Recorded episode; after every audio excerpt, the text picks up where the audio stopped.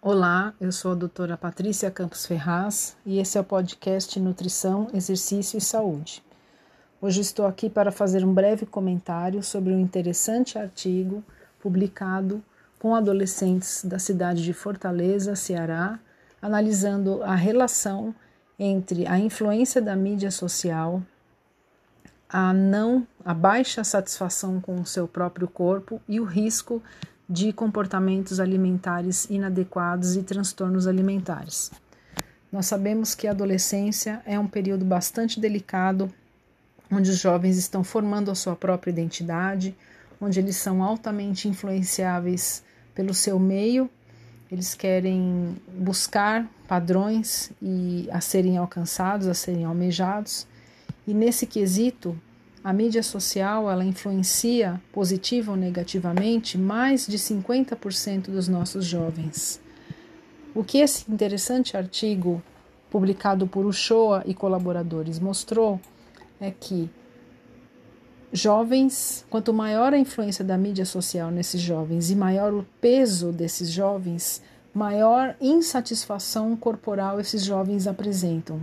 E isso aumenta consideravelmente o risco de comportamentos alimentares inadequados, que podem, por sua vez, aumentar o risco de transtornos alimentares, como anorexia, bulimia, ortorexia e tantos outros. Tudo começa quando esses jovens se são expostos a padrões corpóreos irreais para o seu momento de vida, para a sua etnia, para o seu biotipo. A mídia fabrica corpos é, magros, musculosos, horas e horas de ginástica, dietas restritivas, como se tudo isso fosse um estilo de vida saudável. É bom estar dentro de um peso considerado ideal, é bom ter uma alimentação que seja majoritariamente saudável, porém, isso não significa ter uma alimentação restritiva e muito rígida. Nós sabemos também, através de outros artigos, que a alimentação rígida aumenta em até 18 vezes o risco de termos, por exemplo, uma compulsão alimentar.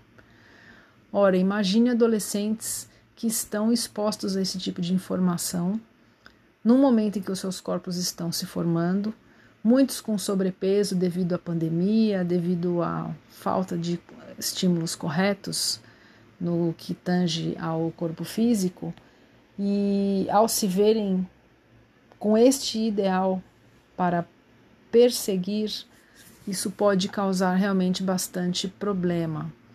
Isso demanda bastante atenção dos pais, conversa com esses jovens para que aceitem os seus próprios biotipos, aceitem os seus próprios corpos, não persigam padrões de beleza que sejam irreais e não enxerguem esse mundo que supostamente é um mundo fit como um mundo saudável. Existe muita doença por trás dessas imagens de corpo sarado que são produzidas pela mídia e que afeta negativamente os nossos adolescentes e jovens adultos.